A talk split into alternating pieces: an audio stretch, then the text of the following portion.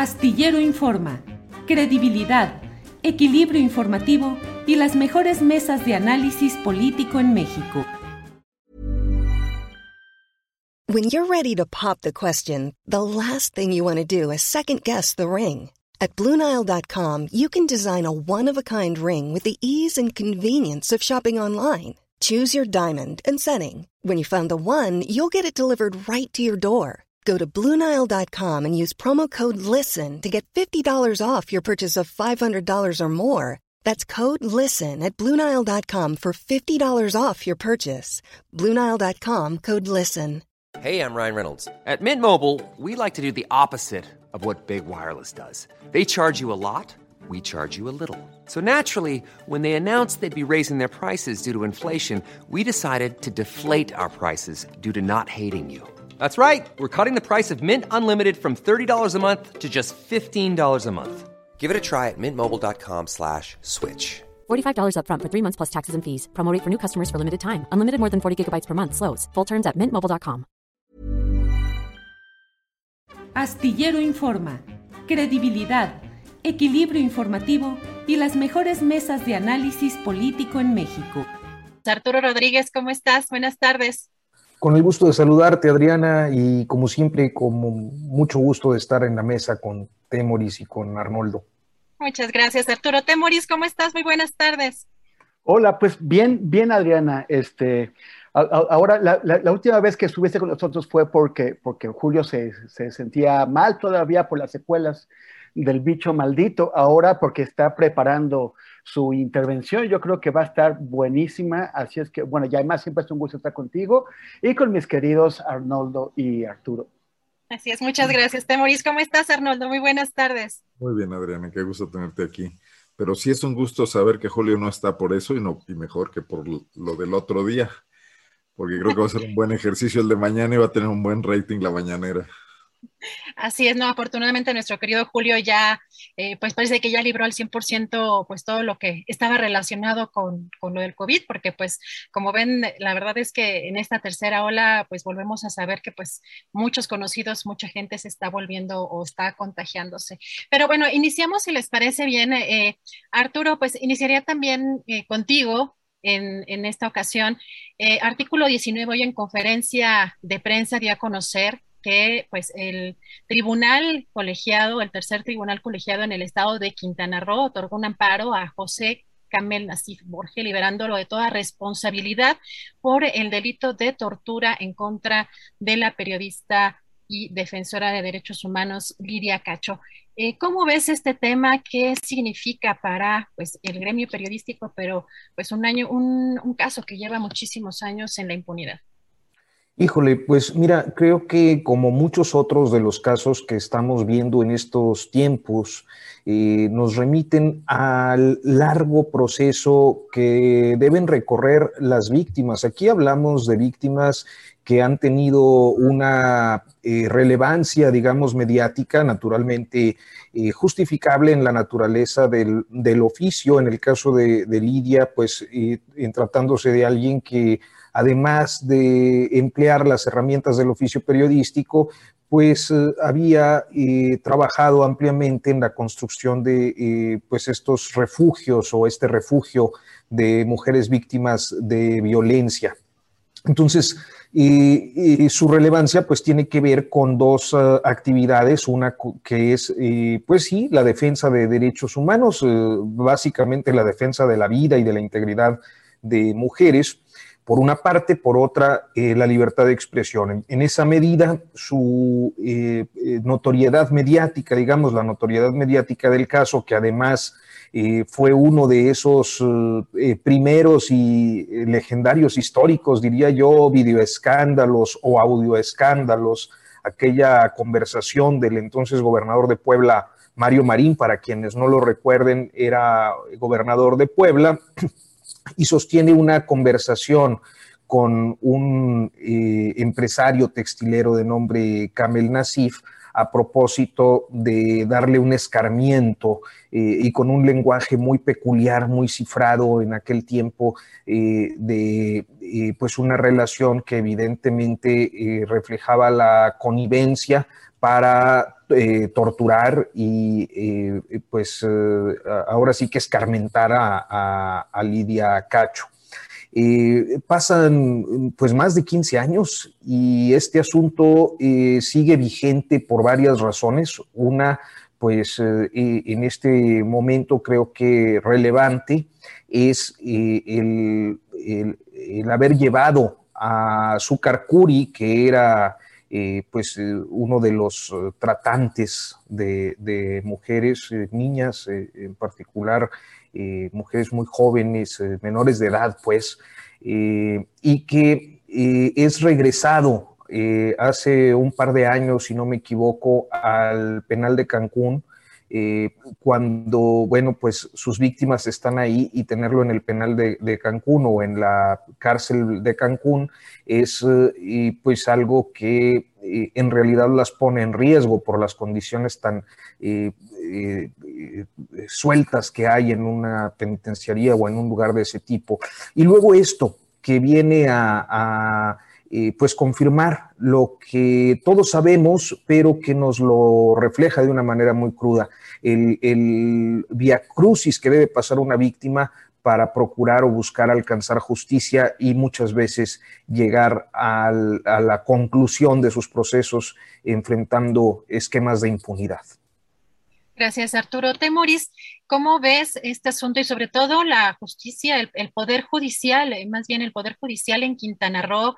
Eh, ¿Qué significa que además, eh, como dice Arturo, llevando tantos años en la impunidad del caso, pero además de una, de una persona conocida, de una periodista reconocida a nivel internacional, pues también este, qué pensamos o qué esperamos, ¿no? Los, los demás ciudadanos. ¿Cómo ves este caso, Temoris? Es, un escándalo, es, es un escándalo eh, porque además los, los argumentos que están dando las, las magistradas este, son absurdos. O sea, hay, hay una conversación telefónica en donde Marín y, y Nasif discuten qué hacer con Lidia Cacho, cómo, cómo, atacarla, cómo agredirla, y como le, le, dicen este, esta vieja cabrona, eso son las palabras que ellos usan, las magistradas concluyen que pueden hablar, que pueden estar hablando de cualquier mujer del mundo y que, y que, y que el hecho de que los policías que secuestraron a, a, Lidia en Cancún y la trasladaron eh, cinco estados hasta Puebla, donde dominaba Mario Marín, eh, en, en, un vehículo de, de Carmen Dacif, pues no, no representa nada el que hayan usado un vehículo que estaba a nombre de este empresario. Es, es absurdo eh, más molesto cuando se trata de juezas, de mujeres que deberían estar, pues, eh, o sea, todos los jueces del sistema judicial deberían estar muy conscientes de que de, este tipo de agresiones contra mujeres, con, que, se tortura, hubo un intento de, violación. Lidia solamente se, se salvó porque adentro del penal donde la encerraron ilegalmente, había unas custodias que ellas sí tenían conciencia de, las agresiones sexuales. Se dieron cuenta de que había una orden para que Lidia fuera violada y la encerraron en la enfermería para protegerla de esta. O sea, estas, estas, estas custodias tenían bastante más conciencia, estas celadoras, de lo que unas señoras preparadas, tan preparadas que han llegado, a, que han ascendido a ser magistradas de un, de un tribunal de, de circuito, de la que ellas tienen.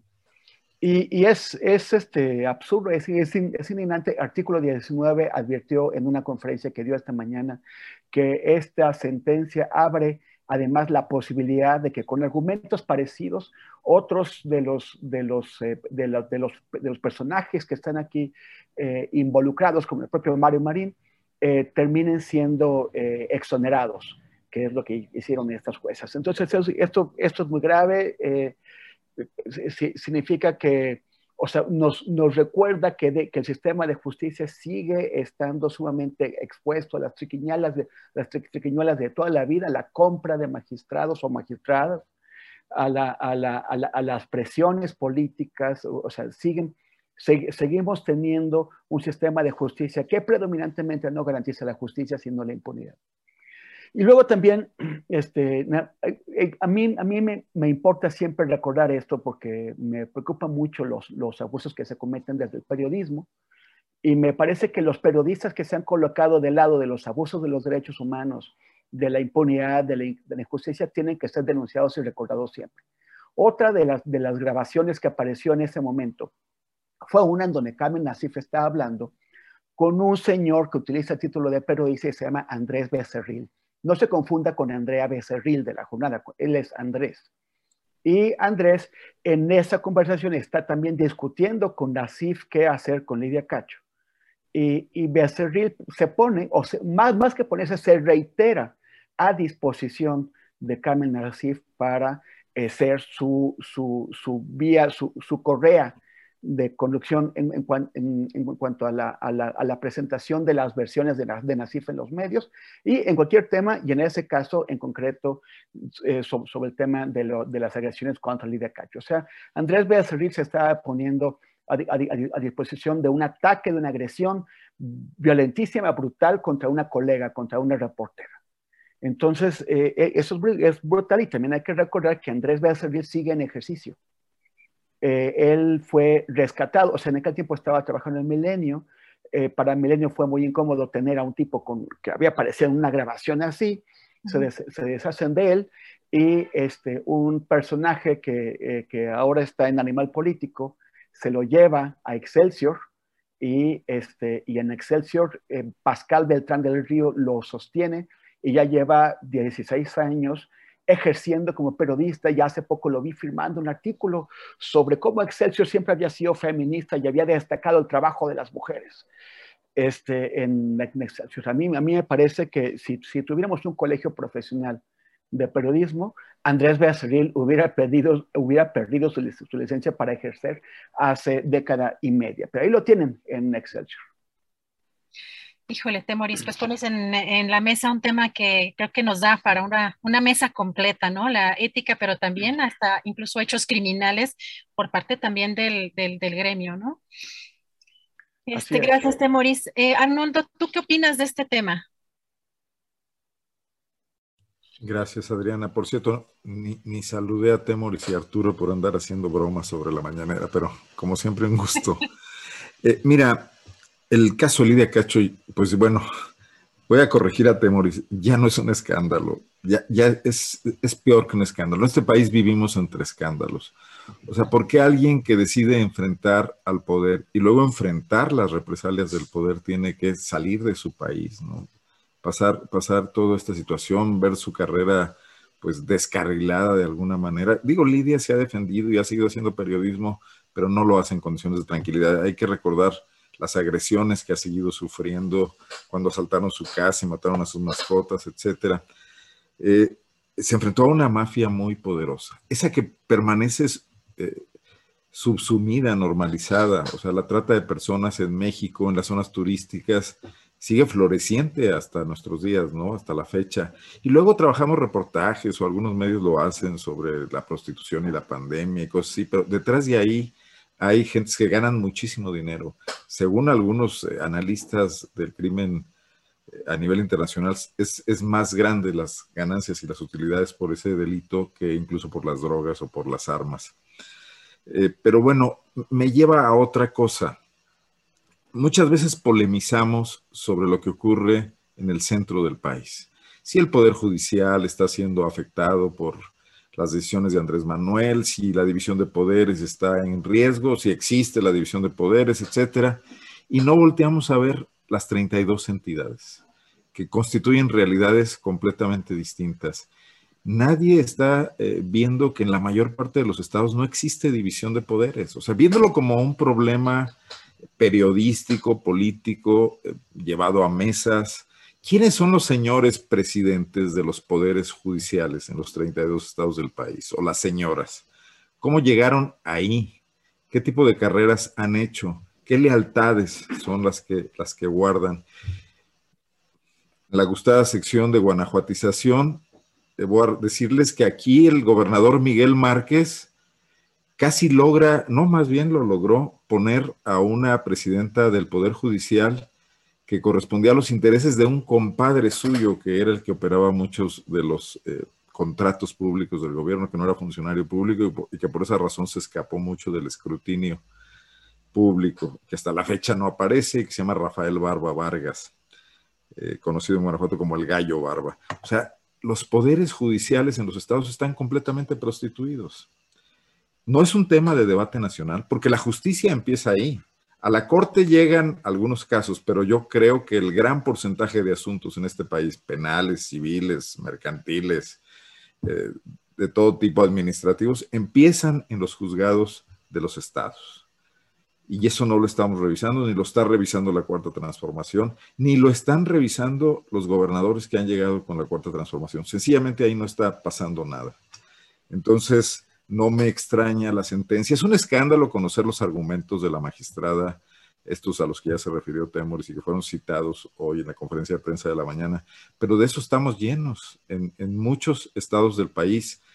En Guanajuato otra vez, yo conocí hace no mucho una, sentencia de un magistrado en segunda instancia exonerando a un violador con un argumento que, eh, que, en el mundo ha sido siempre escandaloso, que era imposible que la mujer que usaba unos jeans apretados hubiera sido violada si no, se, los hubiera quitado ella misma. Ese era el argumento del magistrado puesto en una sentencia del Poder Judicial de Guanajuato, que se precia de tener grandes abogados y una tradición jurídica eh, ancestral, ¿no?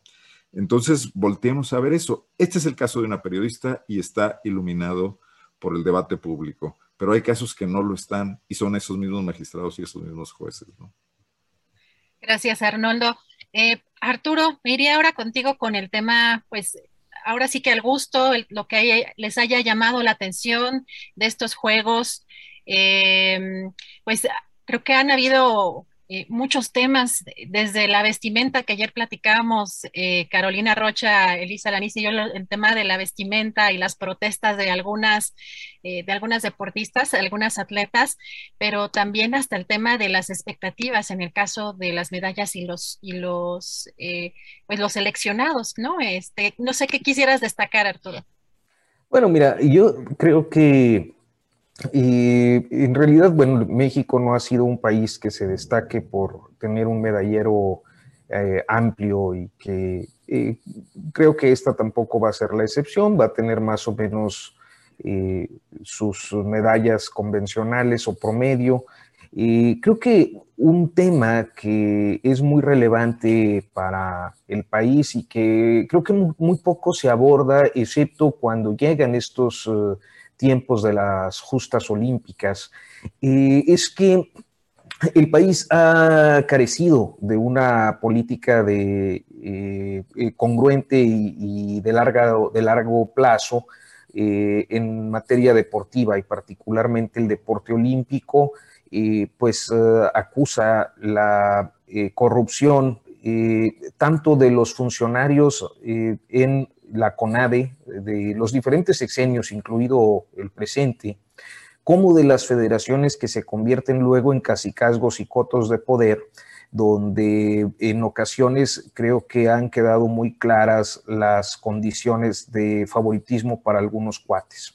O sea, eh, eh, dado el, perfil de, pues de uno y también de la mesa, creo que más allá de los medalleros, de los resultados y, de lo que pudiera ser particularmente eh, relevante en cuanto a los deportistas eh, mexicanos que estén por allá, creo que un tema de fondo que tendríamos que estar observando con mayor detenimiento es la forma en la que las políticas deportivas se definen y eh, es muy lamentable que casi siempre eso eh, va en función de los gustos personales tanto del presidente en turno como de quienes integran las comisiones de la Comisión Nacional del Deporte y, la forma en la que han permitido solapado las federaciones. Y a mí me parece que ahí es donde pudiéramos encontrar la clave pues de nuestra irrelevancia eh, en las justas olímpicas. Y claro, siempre habrá algunos deportistas que muchas veces con esfuerzos personales llegan a conquistar eh, algún lugar en los podios, pero eh, creo que en general eh, pues nos encontramos frente a uno de esos, a un escenario más donde la corrupción, el amiguismo, la, la, falta de una política pública de largo plazo, pues se refleja en malos resultados. Gracias, Arturo. Temoris, ¿tú destacarías algo te llamó la atención, te emocionó, alguna actuación en particular o también eh, te, llamó la atención estos procesos de selección eh, o qué parte te llama la atención de estos Juegos de Tokio, Temoris? Pues mira, este, antes, de, antes de ir a lo, a lo, que quería decir, que, quiero seguir en la línea de lo, que, de lo que estaba marcando Arturo sobre el tema de las federaciones y en general del, del del deporte mexicano.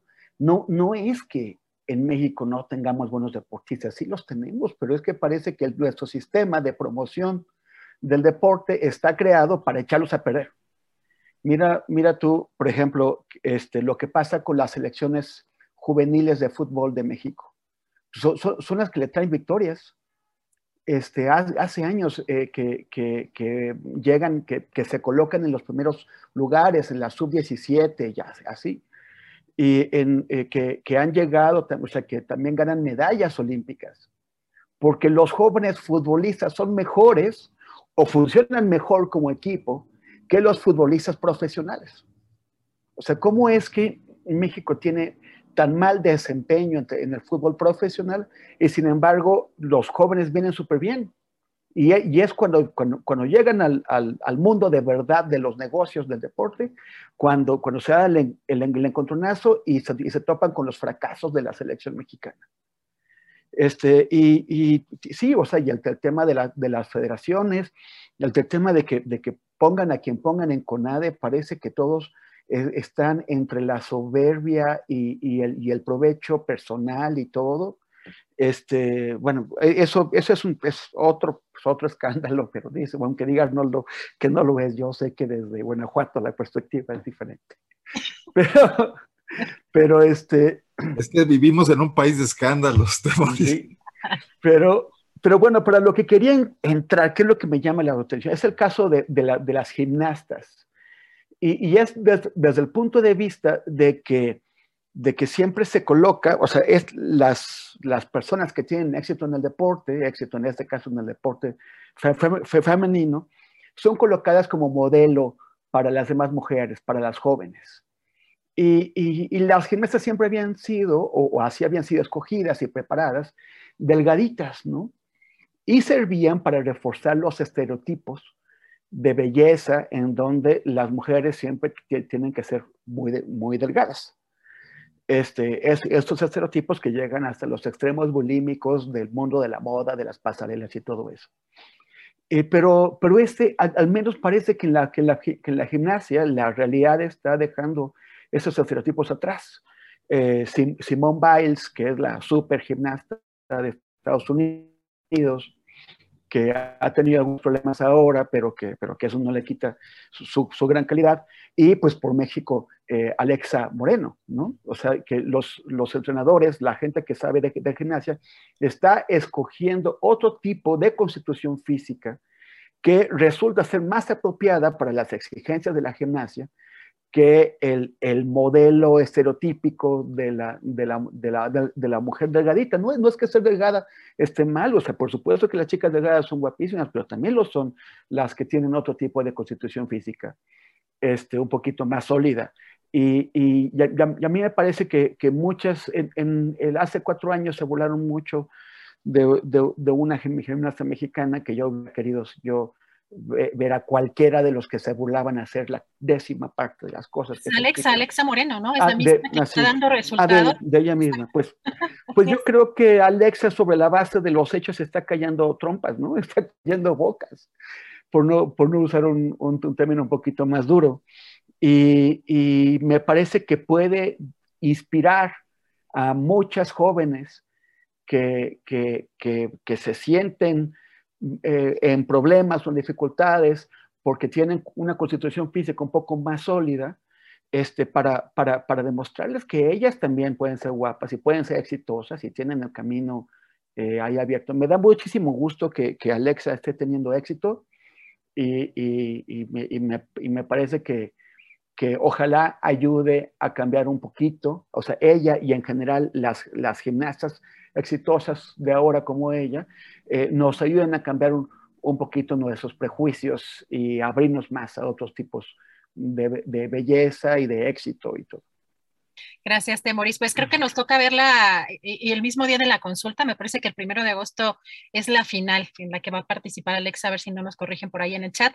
Este, pero ya, ya veremos esta, esta final justamente eh, con Alexa Moreno. Arnoldo, ¿tú qué destacarías? ¿Qué te ha llamado la atención de, estos juegos? Eh, la parte también de los procesos de selección, la parte política, la gestión de Ana Gabriela Guevara al frente de la CONADE o pues alguna de las disciplinas en las que México participa. Me, metes en un lío. Para empezar, los horarios son complicados y luego las transmisiones. He, visto muchas repeticiones. Anoche me quise desvelar viendo eh, la, el juego por el bronce de la selección femenina de softball y no aguanté y luego bueno, ya vi que perdió México. Pero mira, bueno, me parece que leí un artículo, me pareció muy, muy claro, pues, de, de un analista deportivo del Washington Post, donde dice que estos juegos los decidió eh, los patrocinadores. Por encima de, de, los, de las organizaciones deportivas o incluso de los propios atletas, el tema del dinero que había costado eh, todos los patrocinios y que había que recuperar de alguna manera, incluso por encima de los intereses de un país que se supone que es muy disciplinado y que aguantó la primera hora de la pandemia, como Japón, eh, logró imponerse contra los posibles riesgos vinculados pues, a la emergencia del COVID-19, ¿no? Pero por otra parte, esta situación, a mí me, me, gustó mucho el tema de estas deportistas que empezaron a plantear el asunto de la del estereotipo de la vestimenta que deben usar para hacer sexualizarse, que no es otra la palabra, ¿no? Que no ocurre con los varones. Pero cómo, cómo los grandes patrocinadores del deporte, en, donde se encuentran, por ejemplo, todos los productores de alimentos y bebidas chatarra, y que están produciendo una seria crisis de, de, enfermedades y de obesidad y otras cosas, utilizan a estas figuras eh, para, para promover un discurso hipócrita al final del día, ¿no? Que es un prototipo de belleza cuando ellos son precisamente la causa principal de muchos problemas que ni siquiera tienen que ver solo con la, con la apariencia, sino ya estrictamente con el metabolismo y con la salud. Yo creo que el deporte mundial está controlado por las corporaciones y que el espíritu del olimpismo me resisto mucho a, a caer en este mensaje de anuncio de Coca-Cola, de, optimismo total y de las hazañas de los deportistas, porque es una maquinaria puesta al servicio de una maquinación de mucho, mucho, mucho dinero, ¿no? Que es la venta de productos o deportivos o alimenticios. Claro, pues emociona y siempre te, gusta estar ahí y, son, y ellos no tienen al final del día la, la, la culpa ni la visión de lo que está pasando y son gente que quiere hacer las cosas bien, definitivamente. Por eso me, me gustó esta mínima, o a lo mejor no es mínima, a lo mejor es, es un inicio importante, esta rebelión de, de las eh, jugadoras noruegas, entiendo que de un deporte de playa, no me preguntes bien cuál, si balonmano o Balonmano, así es. Las noruegas, porque ayer me equivoqué y dije que eran este, polacas. Las polacas. no, noruegas, era de Noruega. Este, qué bien, ¿no? Y, ves cómo, cómo operan de inmediato las federaciones. Y, bueno, las, van a pagar la multa que deberían de rechazar. Ojalá esto se generalizara, ojalá el discurso feminista también ahí eh, logre lo que ha logrado en muchos otros espacios. Creo que sería muy importante. De ahí en más, tendría poco que decir. Me alegra las medallas de bronce, espero que, que no se queden nada más en bronce. Eh, no veo que el deporte mexicano vaya a darnos una, una... Bueno, hay una atleta guanajuatense, discúlpenme, le llaman la Gacela y que va a correr los 5 mil metros y que creo que ya ganó oro en unos panamericanos, entonces este, espero que le vaya muy bien a esa chica, ¿no? A ver si investigamos cuándo compite. Es al final, es atletismo, será en, los últimos días de las Olimpiadas, ¿no? Perfecto, Arnoldo, muchas gracias. Pues si le ah, tendremos... Voy a su nombre porque se lo merece, es Laura Galván. Laura Galván, muy bien. Estaremos muy pendientes de, su actuación. Arnoldo, solo por ti. no, eh, en realidad la verdad es que sí da, mucho gusto eh, ver cuando pues hay medallas evidentemente para México. Y pues si les parece bien, vamos a empezarle ya lo, a, lo, a lo político, a lo más rudo. Eh, Arturo, ¿qué te pareció el discurso del presidente López Obrador el, el sábado?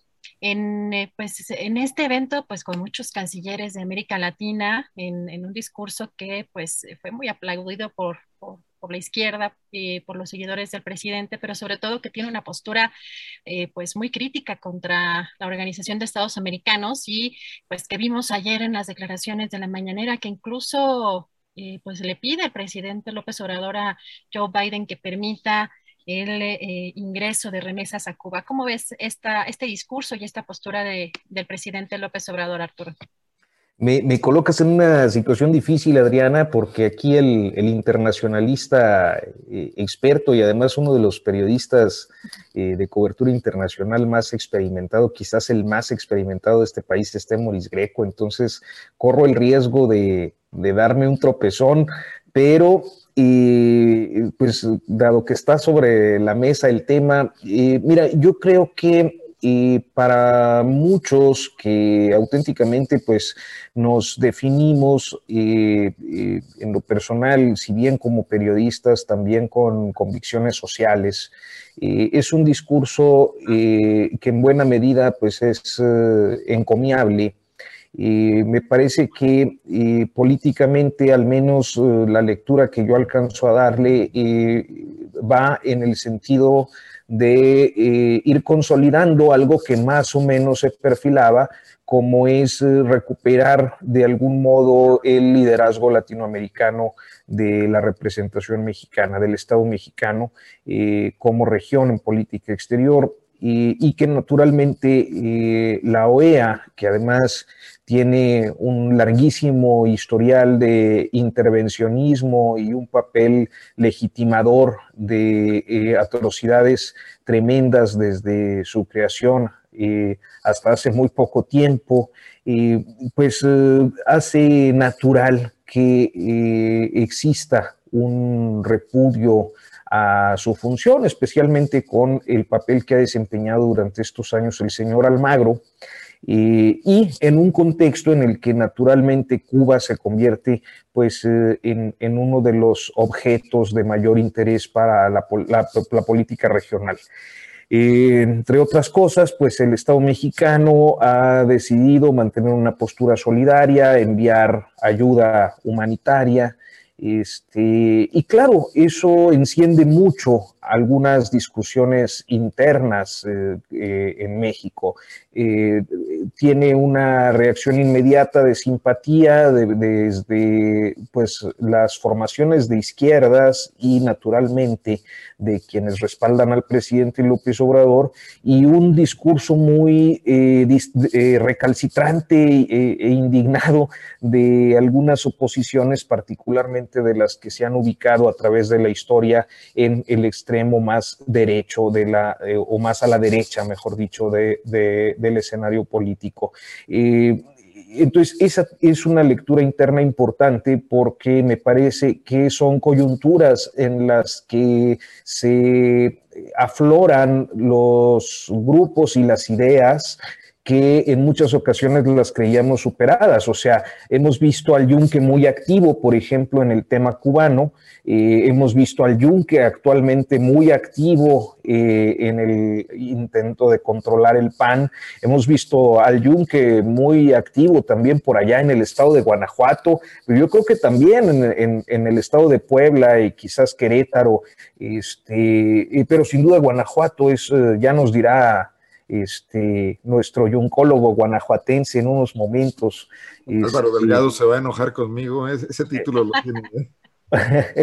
Pero bueno, el caso es que Álvaro Delgado es de Jalisco, este, aunque se haga pasar por leonense, es de... Esta es la franquicia de, esta es la franquicia de Guanajuato. Sí, sí, sí, no pueden invadirse las jurisdicciones. Y tenemos la de Coahuila también. No, este, acá no hay yunque en Coahuila. No, la visión, la visión. La visión.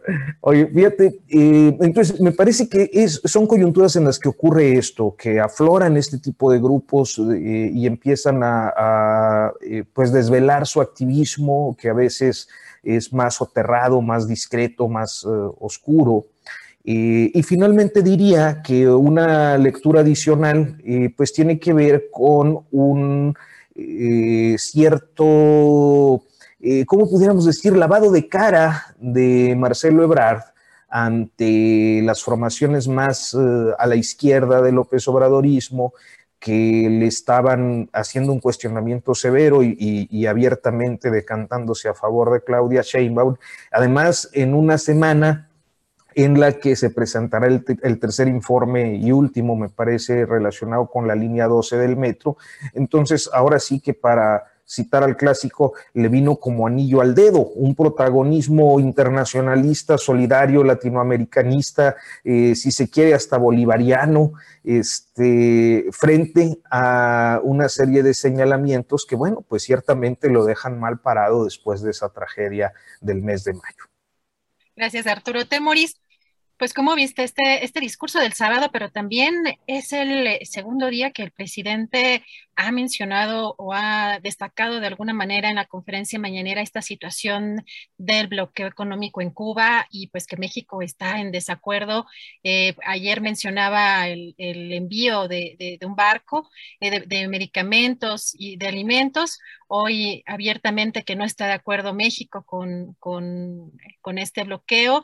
Eh, ¿Cómo ves tú esta situación? ¿Crees que la postura de México podría afectar eh, nuestra relación con Estados Unidos? Bueno, yo, por, un lado, creo que el presidente no quiso entrarle a, uno de los, de los aspectos de este problema, que es el de las personas inocentes que están encarceladas.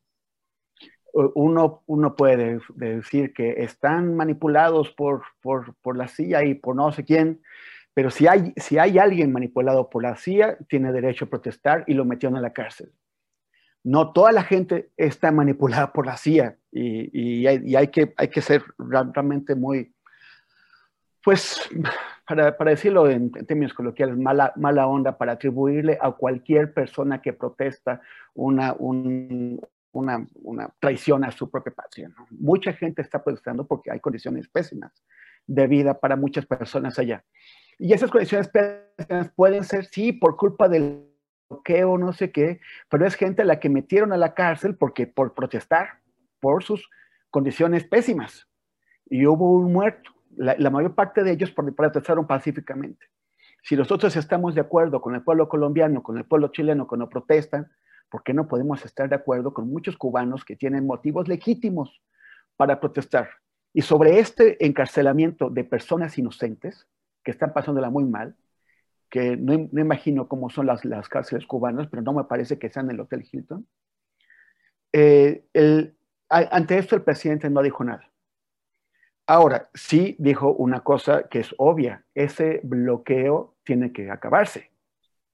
Tiene que acabarse y además él entiende que, que, Biden no tiene elementos para acabar con el bloqueo porque tendría que superar eh, la oposición republicana y, no tiene los votos suficientes.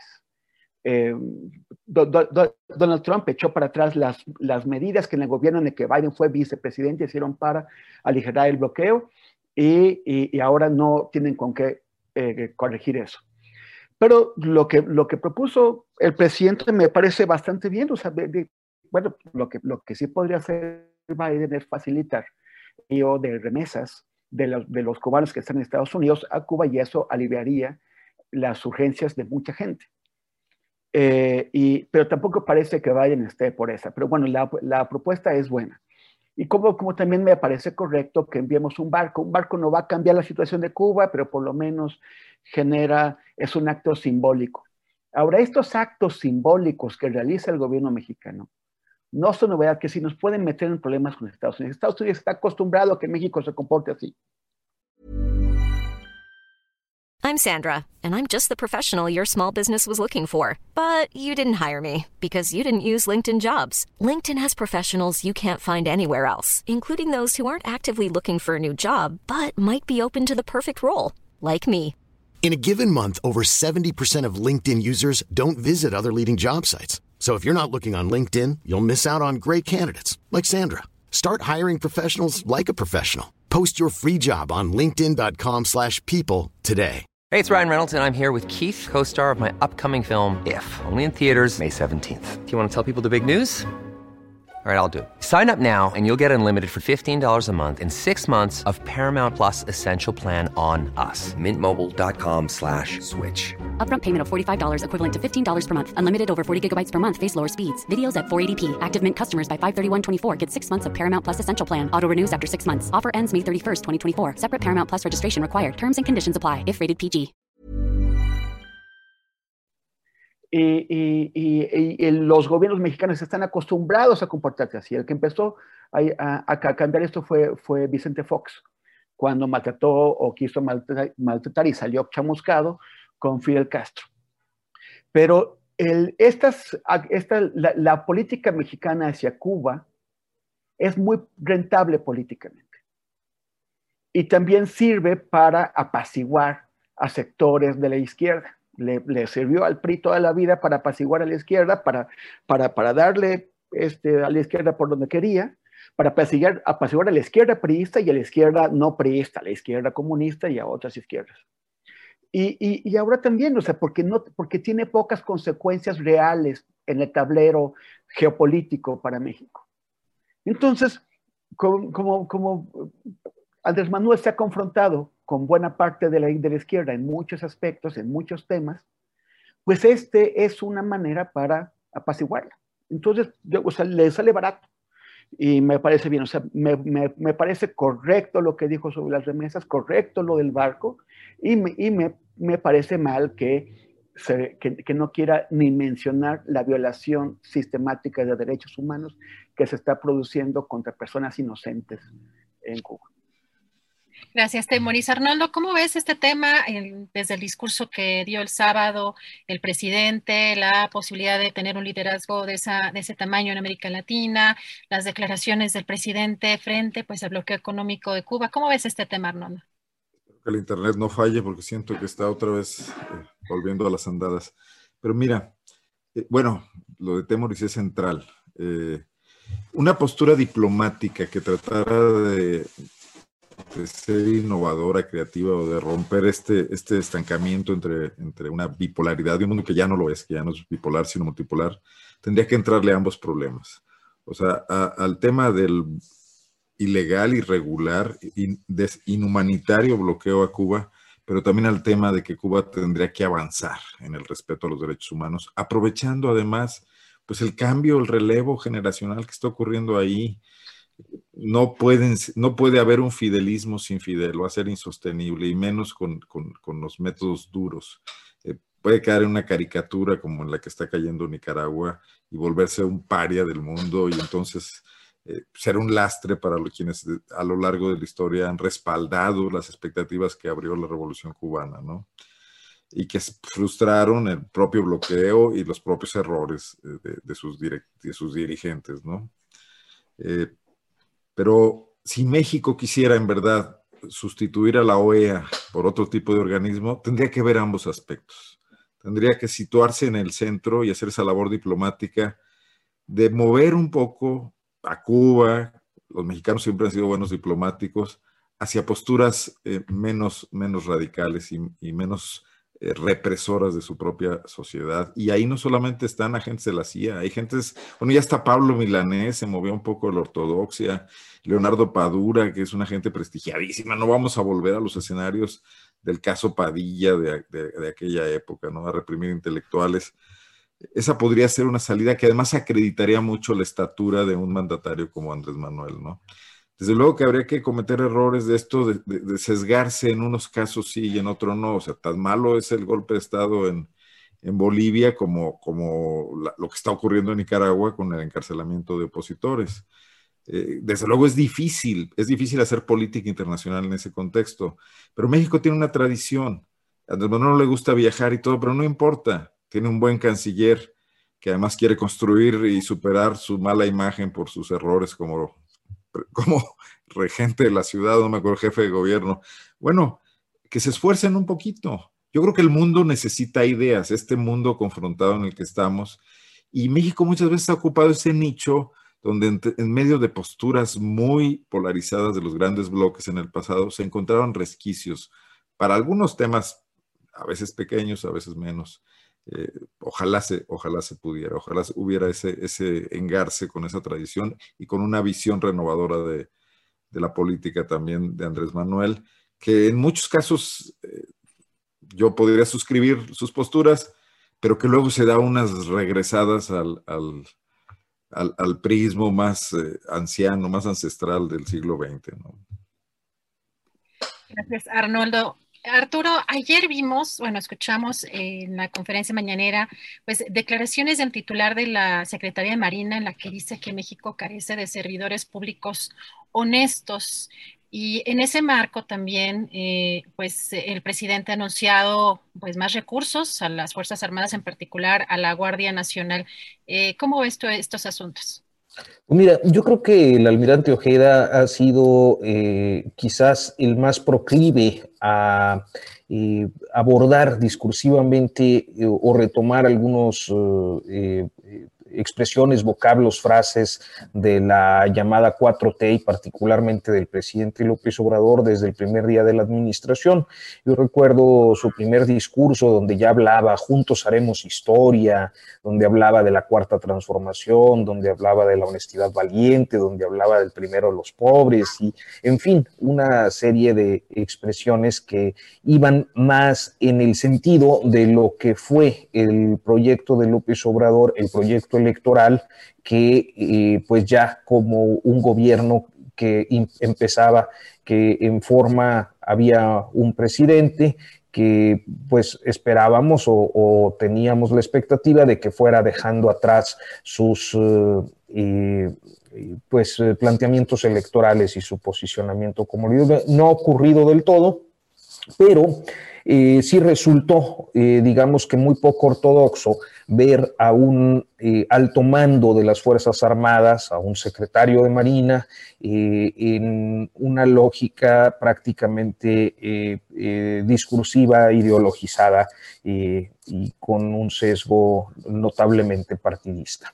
esto me parece que se ha mantenido como una constante en el almirante y que quizás en buena medida corresponde también pues a la, eh, al gusto o al regusto que ellos tienen, los altos mandos militares eh, y, de la Armada, eh, en la inclusión que durante este gobierno se les ha dado en muchísimas tareas o en diferentes tareas que normalmente estarían asignadas a mandos civiles. En el caso de ellos, de la Marina, bueno, pues las aduanas.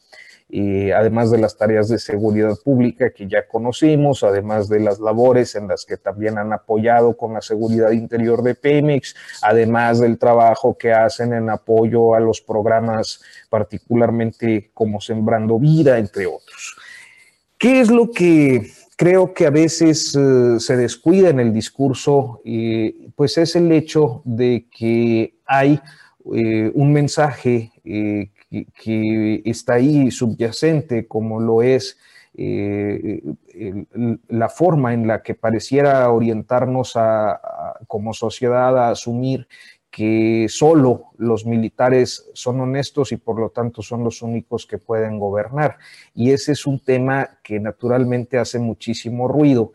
Y yo no sé si sea una ligereza de lenguaje, si el almirante en realidad, eh, pues eh, básicamente lo que creo es que lo suyo, lo suyo es quedar bien con el presidente.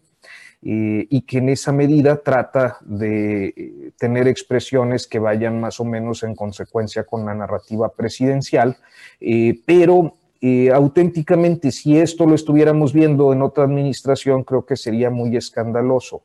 entonces, me parece que, pues sí, hay cuando menos una falta de cuidado. Ahora, si esa falta de cuidado en realidad no lo es, y si hay una intencionalidad perversa de ir posicionando cada vez más al ejército, mm, creo que es preocupante y es preocupante el, ejército, las Fuerzas Armadas en general. Cuando hablo de ejército, quise decir Fuerzas Armadas. es preocupante en la medida en la que hoy eh, y en los próximos cuatro, tres años y medio aproximadamente, vamos a tener a un presidente eh, que, bueno, pues tiene la fuerza de la legitimidad eh, que le da el enorme respaldo popular pero con un ejército cada vez más posicionado en diferentes actividades, inclusive políticas, creo que eh, estaríamos ante escenarios donde un presidente o presidenta posterior eh, que sean más débiles pudieran tener que enfrentar ya no solo a los poderes fácticos que hasta ahora se manifiestan en diferentes ámbitos, como el económico o, los grupos políticos o inclusive el religioso o el delincuencial, sino que un poder fáctico eh, auténticamente interesado en el manejo de la vida pública, como las Fuerzas Armadas, sería un tema auténticamente complejo y complicado de sobrellevar, como ha sido históricamente en todos los países donde un gobierno se caracteriza por su militarización. Gracias, Arturo. Temoris, eh, creo que Arturo toca un tema central. Eh, estas declaraciones del titular de la CEMAR estarían dando a entender que pues solo elementos de las Fuerzas Armadas son incorruptibles y estábamos esperando eh, un mando civil en, por lo menos en el caso de la Guardia Nacional y estamos viendo que están destinando mayores recursos. ¿Qué relación ves en, estas declaraciones y en esto que está sucediendo? con el aumento del presupuesto pues, a las Fuerzas Armadas de Moris? Pues a mí me parece que al, almirante seguramente, como dice Arturo, le, encantaría estar muy a tono con lo que dice el presidente, pero lo contradijo brutalmente, ¿no?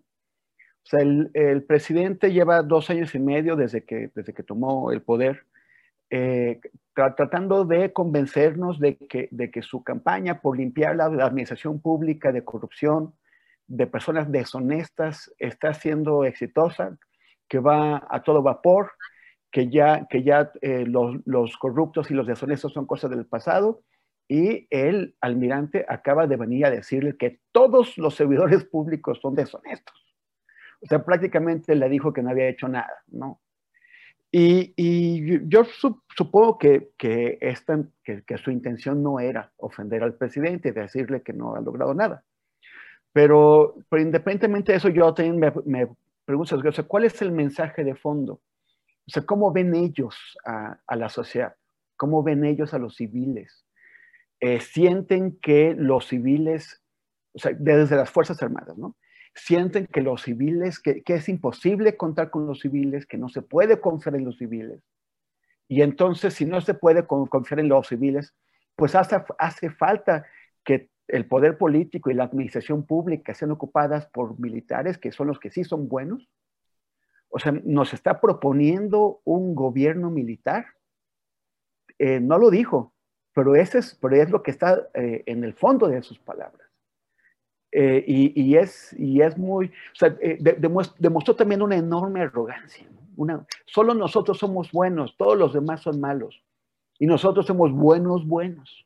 las, las los poquitos eh, granitos echados a perder los, los castigamos y los, y los, echamos fuera. Eh, es, es, una mentalidad que además se hace, o sea, revela mucho.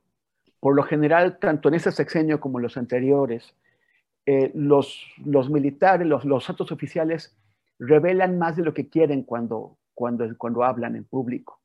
O sea, como no entienden a los civiles en realidad, creen que tienen una autoridad inherente a sus galones y que por lo tanto la gente les va a comprar todo lo que digan y no se están dando cuenta de qué es lo que están demostrando, ¿no? O sea, este desprecio eh, abierto por los, por, los, civiles. Pero, pero, además estamos considerando que eh, el, presidente López Obrador les ha dado a los militares más poder desde la transmisión del mando de militares a civiles en 1946, cuando entró Miguel, Alemán, cuando Ávila Camacho le entregó el poder a Miguel Alemán. O sea, eh, esto, si hay una curva, una curva en la que los militares fueron retirándose del poder político, ahora con Andrés Manuel esto va hacia arriba. Ya había empezado con Calderón, se, reforzó con Peña Nieto y ahora es tremendo. O sea, enormes porciones de la administración pública y, de, y, también de, lo, de los negocios que da la, construcción de, eh, a partir de contratos públicos, les han sido entregados a los, a los militares. Lo que intentó hacer Peña Nieto, que fue legalizar constitucionalmente la intervención y, blindar constitucionalmente la intervención militar en la seguridad pública, que sean hasta, hasta, hasta actos eh, rarísimos para hacerlo y fracasaron, Andrés Manuel lo quiere llevar a cabo. Y como, como dijo Arturo, o sea, bueno, ahorita tenemos un presidente que ha logrado tener un ascendiente, una, una autoridad sobre, sobre los militares. Pero si los militares ya asumen que ningún servidor público civil es honesto, ¿cómo le va a hacer el siguiente presidente, sea de Morena, sea del partido que sea, para meter en orden a los, a los militares, para que lo respeten, para que, es, para que reconozcan su autoridad, la, la supremacía del poder civil? Es, es eh, eh, las implicaciones, lo que hay detrás de lo que dijo el almirante son muy preocupantes y yo creo que vamos a tener que lidiar con ellas en el futuro. Gracias, Temuris. Arnoldo, estas declaraciones, pues que parecen relativamente simples o, que pudieran pasar en algún momento desapercibidas, pues sí han llamado la, atención por lo que ya han mencionado Arturo y Temoris. ¿Tú crees que estas declaraciones reflejan el pensar de en general las Fuerzas Armadas? Bueno, eh, sí, sin duda ellos se ven a sí mismos como muy distintos al resto de los servidores públicos, pero también afuera los ven de otra manera. O sea, en todas las encuestas que se hacen, no recuerdo ahorita una inmediata, pero durante mucho tiempo, las instituciones más prestigiadas eran las Fuerzas Armadas, la Iglesia, eh, creo que las universidades, que son un desastre también. Y las más desprestigiadas son la policía, los políticos, las cámaras, los diputados, etcétera, ¿no? Eh, sí hay una sensación de que, de que, como en aquel poema de Cavafis de los bárbaros, de que pueden ser una solución, ¿no? Pero yo más bien que pensar en eso me iría a la causa, lo que nos lleva y nos conduce a, esta desesperación, que es la enorme corrupción de la burocracia y de la clase política que llevó a Andrés Manuel a la presidencia con una votación inédita y que vemos que no está pasando nada, que esa votación no está teniendo consecuencias, como no las va a tener la consulta del próximo domingo, para frenarlo un poco. Porque por incuria, por temor o por oportunismo y corrupción descarada, la administración pública no está funcionando. O sea, resulta, por eso la mañanera es una, un espacio como el que es, por eso tiene la difusión y el poder que tiene, porque hay que ir ahí a plantear los problemas, pero al rato va a haber una cola de un millón de mexicanos queriendo ir ahí a plantear problemas, no nada más periodistas, porque en ninguna oficina pública a la que te presentas pasan cosas nadie responde, nadie atiende, problemas ambientales, problemas laborales, etcétera, están detenidos. Y, bueno, en ese sentido, el, presidente va a tener que ir metiendo al ejército a cada vez a más lugares, ¿no? A la Secretaría del Trabajo para que respeten las cláusulas del TEMEC, o, o, bueno, ya están en el tema ambiental con lo de la vaquita marina, que tampoco funciona mucho, etcétera, ¿no? Eso, no este peligro del mayor poder a los militares, que está bien, hay que, hay, que, frenarlo, pero ¿por qué no está funcionando la administración pública? ¿Qué hace falta para que funcione la administración pública? cesó la voluntad presidencial, se cansó muy rápido, no encuentra cómo, no encontró a los hombres adecuados para que las cosas caminaran en cada área. ¿Qué va a hacer el próximo presidente frente a eso? A mí la salida del, tapadismo con la que está jugando Andrés Manuel López Obrador me recuerda aquel chiste viejo de los tres sobres, no sé si se acuerdan todos aquí de él, de, ir sacando sobres conforme los problemas se agudizan, y el último es, este, empieza a pensar en tu sucesor y, dile que haz tus propios tres sobres, ¿no? O sea, Andrés Manuel ya hizo sus tres sobres para la sucesión presidencial, y entonces teniendo este gobierno el 50% de su tiempo, tres años por delante, pareciera que ya no quiere caminar en lo que apenas incipientemente empezó a tocar de algunos problemas graves y delicados del país, ¿no? Eh, entonces, lo veo más como un síntoma de impotencia del propio presidente y de la sociedad, este hecho de pensar en las Fuerzas Armadas, que seguramente tienen muy empoderados a quienes son hoy los responsables de, ambas armas, del ejército de la marina, eh, porque se sienten que están resolviéndole problemas al presidente, ¿no? Gracias, Arnoldo. Pues ya estamos, eh, se me fue como agua, se me fue como agua la hora. Arturo, si les parece, Julio dice eh, normalmente ya en estos últimos días que este, les pide un postrecito para cerrar estas mesas. ¿Con qué cerrarías? ¿Qué tema te gustaría eh, tratar, Arturo? brevemente, si se pueden, unos dos, tres minutos.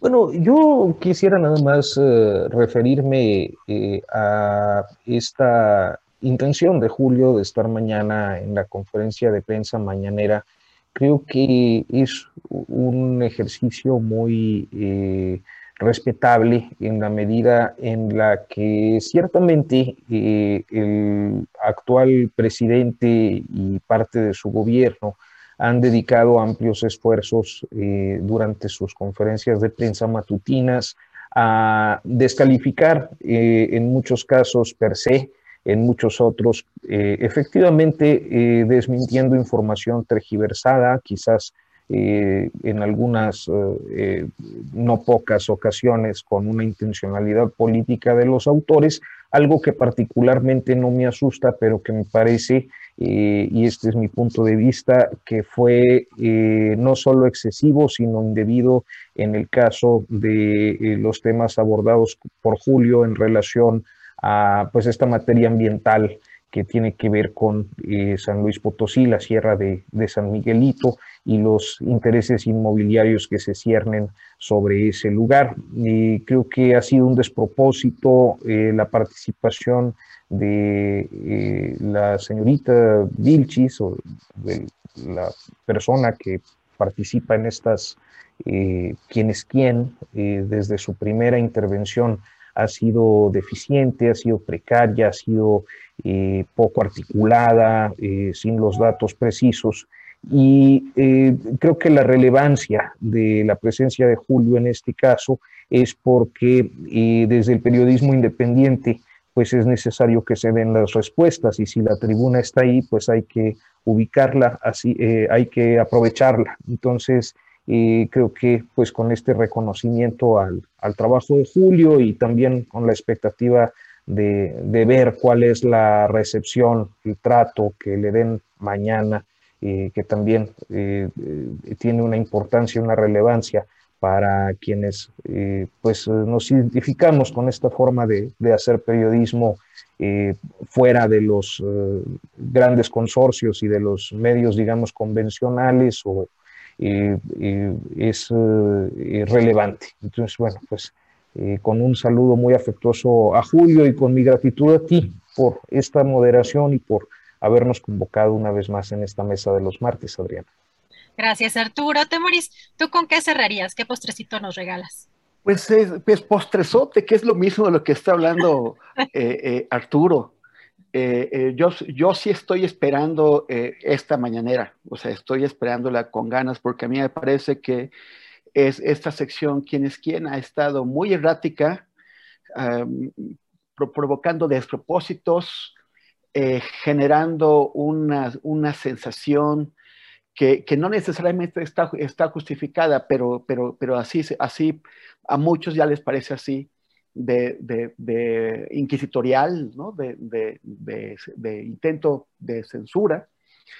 Este, y me, parece que definitivamente eh, la, señorita Vilchis no es la persona preparada ni a nivel profesional, a nivel metodológico, por más que diga que tomó un curso, ni eh, a nivel eh, político, porque ella lo que está haciendo es política y no está haciendo un examen de, qué es lo que pasa en, la información. Este, no es su intención. Entonces, eh, y, me, parece que ahora sí se van a dar con la pared, porque lo, que, lo, que, lo que sostuvo Julio fue con documentos públicos, con documentos oficiales, pero no solamente con documentos oficiales, sino con los testimonios de la gente que está enfrentando este problema. O sea, hay e, e, estar, y, y qué, qué, bueno que hoy no estuvo con nosotros, para que pueda realmente tener el tiempo necesario para preparar su, su, su, intervención. Eh, eh, yo, yo, había entendido que ya estaba arreglada su participación en, el, en, la mañanera eh, por lo que dijo justo antes de empezar el programa, pues parece que no está del todo clara. A mí me parece que sería un gran error que no le permitieran entrar. Si yo fuera Jesús Ramírez Cueva, estaría en la puerta esperándolo. Le, daría un lugar en la, en la, primera fila, aunque, aunque tenga que molestar a los youtubers de, de, la, de la, gelatina del frente, y, y, permitiría, le daría un pleno derecho de, de réplica y que las personas que están haciendo estos análisis tan deficientes por parte de, comunicación social de presidencia enfrenten una réplica de verdad, enfrenten una confrontación de verdad y de hechos con hechos. Yo muy, muy, muy, o sea, la quiero ver, o sea, ya así como quien espera el partido de México contra, contra Estados Unidos, y pues ya sabes quién creo que representa a México en este partido. Oye, y, gracias, y gracias, y me despido. Y además también con las esperanzas de que en las Olimpiadas, Guanajuato Rules, que gane todas. Gracias, Temoris. Y coincido, Temoris, porque Julio no va a preguntarle algo al presidente, va a un derecho de réplica, entonces no tendría ni por qué hacer fila, ni por qué lo sentaran hasta atrás. Creo que va a un asunto muy especial, muy particular, y, es un derecho, ¿no? Que, va a ejercer. Eh, Arnoldo, eh, ¿tú con qué cerrarías? Yo creo que le va a ir muy bien a Julio y, le va a dar la suave. Pero por como lo hizo recientemente con, con, Daniel Blancas de Crónica, ¿no? Cuando, cuando también ejerció su derecho de réplica y me dio y no va a dejar que se confronte con, con la comisaria, como le dice Julio García Vilchis. Pero me preocupa otra cosa. Me, me, me, preocupa que a la mañanera ya le tomaron la medida también la burocracia mexicana o sea, los, los godines de nuestro país, esos que están en las oficinas públicas y que al principio se asustaron mucho, ya, ya también saben qué hacer y qué es llamarada de petate. Y les voy a contar rápidamente que después del día que yo estuve el viernes hace 15 días, hace 10 días en la mañanera, en Guanajuato llegó una visita de asuntos internos de la Fiscalía General de la República a la, a la delegación estatal en las oficinas de León y de Guanajuato y llegaron arrasando y planteando que querían ver todas las carpetas y todas las cosas y había una crisis ahí total y absoluta. Esto no se notificó públicamente, ni siquiera se colocaron los cartelones para avisar a los litigantes, a los abogados, a los usuarios de las oficinas que podían, pues no sé, presentar alguna queja o lo que fuera. Pero al, paso de los días y luego de la visita del director de, visita, de visitas internas, Resulta que todo se volvió miel sobre hojuelas, todo el mundo estuvo tranquilo y luego logramos saber por fuentes internas, por secretarias, por agentes ahí que no están conformes con lo que pasa, que les tocó de, a 10 mil pesos por cabeza a los funcionarios que estaban más implicados en asuntos irregulares para paliar el impacto de la visita y que esta muestre una cara light, amable y que no pase nada a mayores. O sea, esa burocracia mexicana que le ha dado la vuelta a todo, a la lucha contra la corrupción de Miguel de la Madrid, a, todos estos intentos de, sanear la vida pública mexicana, también ya le tomó la medida de la mañana por una sola cosa, no hay método, no hay consistencia, no hay evaluación. Entonces, eh, pues a Julio le van a decir que sí y probablemente sigan desforestando esa zona de San Luis Potosí que tanto le preocupa a los ambientalistas de ese bonito estado, ¿no? Gracias, Arnoldo. Pues antes de despedirme, voy con Arturo primero para que nos digas, yo les recomiendo además la columna que, yo les citaba el día de ayer y que ahorita ha mencionado precisamente Arturo, el tema del yunque, eh, la columna que, publica el sábado en el Heraldo, eh, que este sábado eh, se titula En el pan el yunque se aferra, pero además Arturo, reportero de proceso, y pues eh, vemos también los contenidos, Arturo, de pues Notas sin Pauta, pero si nos das dónde eh, seguirte, pues ¿qué, más tenemos en, estos días en Notas sin Pauta. Eh, hay muchos programas, hay muchos programas y, muchos este, también talleres. Sí, sí, sí, muchas gracias Adriana. Pues sí, en Notas sin Pauta en YouTube, en notasinpauta.com, que son pues nuestra plataforma independiente para hacer cosas este, Temoris nos hace favor por ahí de estar en disenso, una mesa muy eh, eh, incendiaria los jueves, que este, pues ha llamado mucho la atención. También los jueves está México ALB, con un grupo de periodistas muy eh, experimentados todos, pero muy jóvenes, todos millennials, este, que abordan pues con relajamiento sus, inquietudes de la agenda pública. Y bueno, yo personalmente estoy todos los días, bueno, de lunes a viernes a las 8 de la noche ahí en Notas en Pauta. Este, y pues sí, con todo el montón de chambas, ¿no? Que proceso y este, en el Heraldo Radio, en el Heraldo, en la columna, en Fórmula con Opinión. Este, eh, pues muchas gracias. No, a, ti Arturo. Y pues, Temoris, eh, tenemos unas cápsulas que has estado elaborando de estos fragmentos de los diferentes sexenios, cuentas por cobrar. Ahora sí que cuéntanos de qué se trata y dónde las podemos ver. Bueno, pues sí, este, son, es una serie de, cápsulas de, que en donde dos minutos intento explicar algunos temas por los cuales me parece que los expresidentes de la República tienen que responder y tienen que responder sí o sí. Eh, eh, no, yo creo que va eh, la consulta que, que, se va a hacer el domingo, creo que va a tener un resultado que va a dar lugar a la disputa de la interpretación. Unos van a decir que el resultado fue de un lado, otros van a decir que el resultado fue del otro, el tema de la, de la obligatoriedad de su cumplimiento, del cumplimiento, también va a estar ahí, pero creo que sobre todo este, hay cosas por las cuales tienen que responder los, los expresidentes.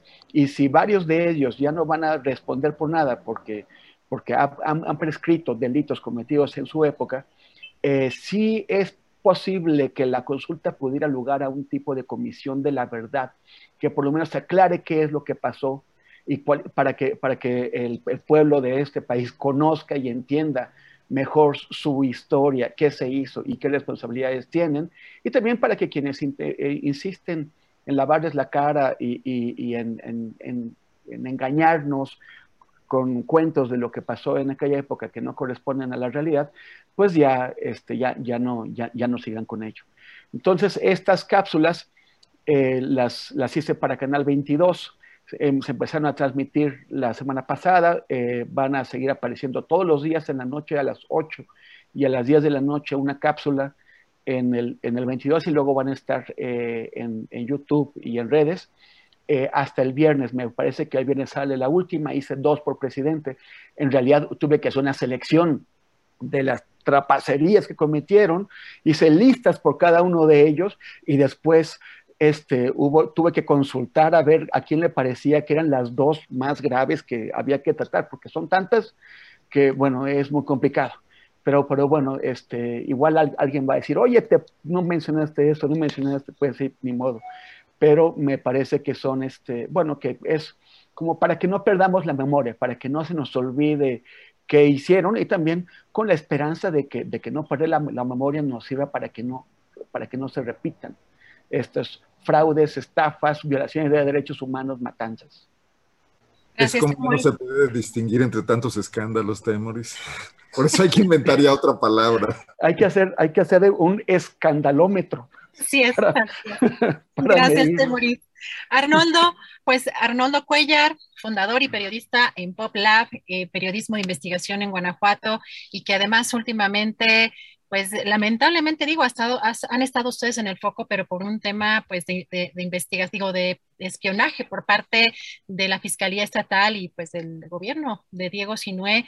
Hoy tienen eh, una pieza que se llama AMLO no cede, fuera, Samarripa está de por medio la vida de la gente. Diego le pide cita a través de vocero. Cuéntanos, eh, Arnoldo, ¿qué, ¿qué encontramos el día de hoy en PopLab? Pues es la segunda, el, segundo misil que dispara en pocos días el presidente López Obrador contra el fiscal de Guanajuato, Carlos Amarripa, pidiendo eh, que, lo que ya le pidió en privado, porque esto lo consignamos en un reportaje que publicamos en mayo, que se haga a un lado para que Guanajuato se tranquilice. No puede, como en el caso de Veracruz, iniciar un procedimiento donde eh, en Veracruz Morena tenía al gobernador y al Congreso, pese a que fue un jaloneo fuerte, lograron quitar al, procurador, al fiscal Winkler, ¿no? En Guanajuato, obviamente, Diego Sinoé no, no va a iniciar una cosa de este tipo, para empezar porque ni siquiera depende de él. Nosotros creemos firmemente, y aquí es donde viene el tema del yunque al que Arturo se refirió y del que escribió muy bien el pasado sábado. Eh, bueno, pues eh, Diego, si no estuvo condicionado para ser candidato a gobernador a mantener a buena parte del equipo de Miguel Márquez Márquez, que consideramos que hoy por hoy es el jefe del Yunque en Guanajuato, eh, siendo exgobernador y siendo un exgobernador con mucho poder y prácticamente manejando un maximato con una gran ascendiente y, vetos sobre su sucesor. Y uno de estos vetos es que no puede correr a Samarripa, o sea que AMLO se lo está pidiendo la persona equivocada, ¿no? Eh, pero Márquez pues está además incursionando en, la, en el tema del PAN nacional.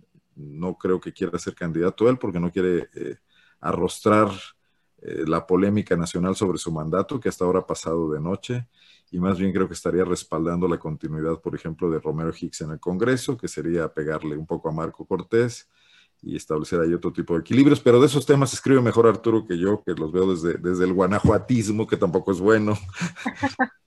Y, este, y, hoy decidimos ubicar lo que dijo AMLO ayer en el contexto de la respuesta de Diego Sinue, pero de la violencia que vive Guanajuato, donde ha habido asuntos terribles como el asesinato de una familia en Celaya y la, la, la el, el, ¿cómo le llaman? Esto encontraron pues el aseguramiento de una tonelada de cocaína en León, creo que es el decomiso más cuantioso, no sé, por lo menos del sexenio, eh, en una acción de la Guardia Nacional que estuvo exenta de la participación de la Fiscalía del Estado. Normalmente hacen operaciones conjuntas, como si el discurso presidencial también estuviera ya permeando a la acción de las fuerzas de seguridad federales en Guanajuato y estuvieran manejándose ahí.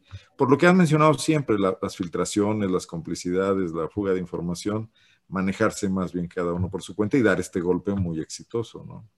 Ese es el contexto de la nota a la que te refieres que tenemos hoy en portada, Adriana.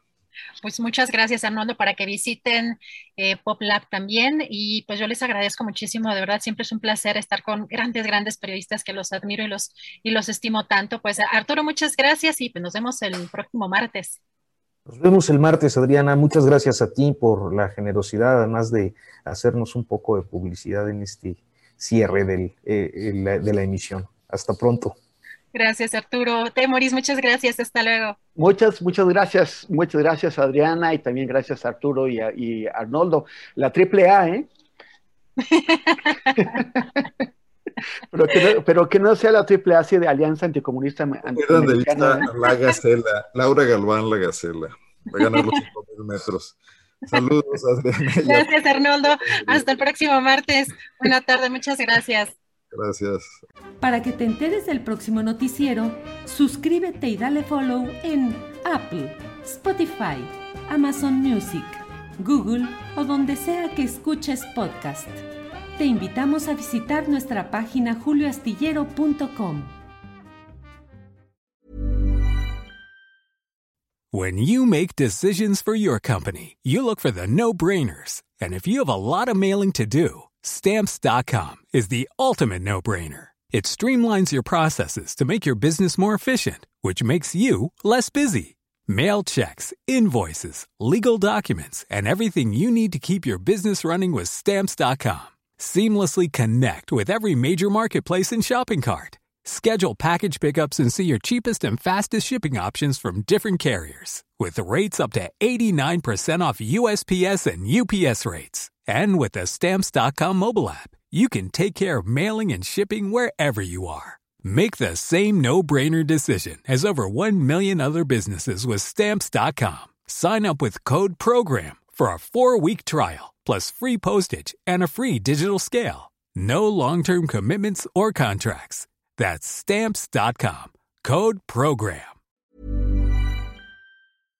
Para que te enteres del próximo noticiero, suscríbete y dale follow en Apple, Spotify, Amazon Music, Google o donde sea que escuches podcast. Te invitamos a visitar nuestra página julioastillero.com.